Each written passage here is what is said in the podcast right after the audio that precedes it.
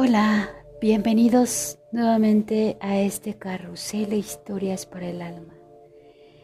Y el día de hoy con uno de los santos favoritos míos y es Padre Pío de Pietralcina. Y digo favoritos porque he aprendido mucho de él y, y de Dios a través de él. Eh, vamos a abocar algunos cuantos episodios a este Santo Padre y las vivencias que tenía con los ángeles. Pero antes de llegar a esas enseñanzas, vamos a, dar un poquito de información de Padre Pío. Y ya sabemos que eh, pues es un Santo Padre querido por todos, pero pues bueno, la presentación es que el domingo 16 de junio del 2002, el Papa Juan Pablo II canonizó al Padre Pío de Pietralcina, fijando la fiesta litúrgica con el grado de memoria obligatoria para el 23 de septiembre, día de su santa muerte. A su santuario de San Giovanni Rotondo, Italia, acude gente de todas partes del mundo. Es muy popular y querido, no solo entre los católicos, sino también entre las otras confesiones ahora que con la canonización por parte de la Iglesia se han calmado todas las animosidades, los prejuicios, las discusiones y hasta las duras condenas. Es tiempo de iniciar una más intensa búsqueda de su profunda espiritualidad. Como sabemos, en la vida del Padre Pío existe una fuerte e impresionante presencia de lo sobrenatural. Se sabe cómo la Virgen, los santos y los ángeles se manifestaban ante Él de forma habitual. Y pues bueno, Padre Pío, el ángel de la guarda, fue siempre un verdadero e inseparable amigo. Al leer los numerosos episodios de su vida acerca del ángel custodio, quedamos pasmados y casi incrédulos. Sin embargo, ahora que la Iglesia ha reconocido su santidad, esas que nos parecían extrañezas se vuelven preciosas enseñanzas.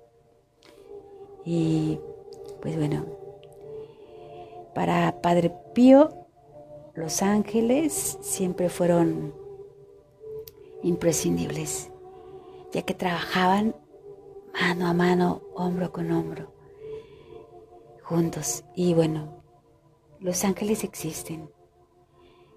Según las ciencias humanas, no pueden probar la existencia de los ángeles. Lo sabemos solo por la fe. La existencia de seres espirituales no corporales que la Sagrada Escritura llama habitualmente ángeles es una verdad de fe. El testimonio de la Escritura es tan claro como la unanimidad de la tradición.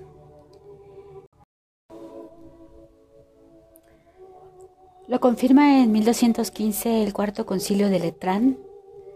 Dios por su poder creó en el principio la criatura espiritual y la corpórea la angelical y la terrena, es decir, el ángel y el hombre. El Concilio Vaticano II, al hablar de las relaciones de la iglesia peregrinante en la tierra con la iglesia celestial, profesa especial veneración a los santos ángeles y los nombra por lo menos en ocho ocasiones de sus documentos. El Papa Juan Pablo II en 1986 en una serie de discursos del miércoles sobre el credo, les dedicó a los ángeles cuatro intervenciones bastante extensas.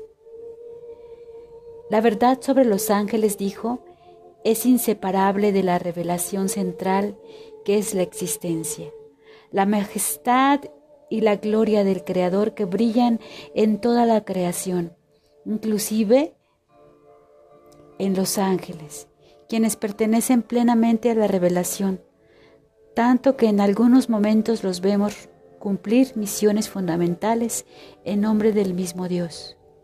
Catequesis del 9 de julio de 1986.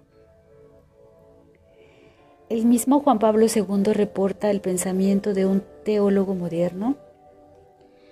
Los que quieren quitarnos a los ángeles deberían revisar radicalmente la misma Sagrada Escritura y con ella toda la historia de la salvación. Si no existen los ángeles, escribe el teólogo Ferdinand Holbock, y la Iglesia, pese a ello, hace mención diariamente de los ángeles al final de los prefacios de la misa. Entonces la Iglesia nos estaría engañando y mintiendo cada día, pero no, la Iglesia guardiana auténtica del depósito de la fe e intérprete legal de la revelación divina, no nos engaña ni nos miente. Confirma la existencia de los espíritus celestiales llamados ángeles en las Sagradas Escrituras. La presencia de los ángeles es como la presencia del amor del Padre, del Hijo y del Espíritu Santo es para que nosotros conozcamos el amor único y personal que Dios tiene para cada uno de nosotros. Las manos de los ángeles que nos conducen y nos guían son símbolo de, la acción de Dios, que a través de ellos nos comunica su luz y su fuerza. Según Santa Faustina Kowalska, todos los ángeles y todos los hombres salieron de las entrañas de la Divina Misericordia. Ellos mismos se asombran del misterio de la divina misericordia y no lo pueden entender. Si sus antepasados se han revelado, dijo Jesús a Basula Raiden, sus dudas nunca fueron tan severas como las de esta generación, que duda que yo hable a mis ángeles elegidos para llevarles a ustedes mis mensajes. Yo que soy el espíritu del amor, te he enseñado a amarme y a crecer en este amor. Te he mostrado a mis ángeles porque comparto contigo todo lo que tengo. Los mejores testigos sobre esta verdad hoy tan negada o puesta en duda son los santos. Santo Tomás de Aquino fue llamado doctor angélico, no solo por su vida intachable y santa que lo hacía semejante a los ángeles, no solo por su sabiduría profunda que es capaz de igualar al hombre al ángel, sino también porque escribió el mejor tratado sobre los ángeles. El doctor angélico considera fuera de discusión la existencia de los ángeles, que es un misterio de fe y que el hombre no puede descubrirlo si no le es revelado. Para Santo Tomás, la existencia de los ángeles en cierto sentido es necesaria para la perfección del universo. El orden en la creación exige entre Dios, puro espíritu, y el mundo, pura materia. Existan criaturas intermedias. ¿Quiénes somos nosotros para oponernos a las narraciones hechas por quienes escribieron los libros del Antiguo y Nuevo Testamento? Las de los padres de la Iglesia, la de los primeros grandes exponentes de la riqueza de nuestra fe, las de todos los grandes teólogos de Oriente y Occidente hasta llegar a nuestros tiempos? Además, entre los mejores testigos sobre esta verdad están los místicos, y entre ellos San Pío de Pietrelcina, el santo de San Giovanni Rotondo, Italia.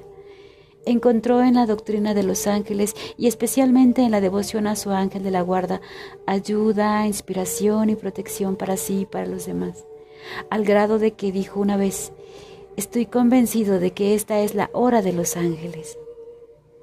En la vida de este gigante de la santidad, los ángeles ocupan un lugar muy importante. La confianza y el trato familiar que el Padre Pío tenía con su ángel de la guarda asombra, edifica y nos anima a imitarlo.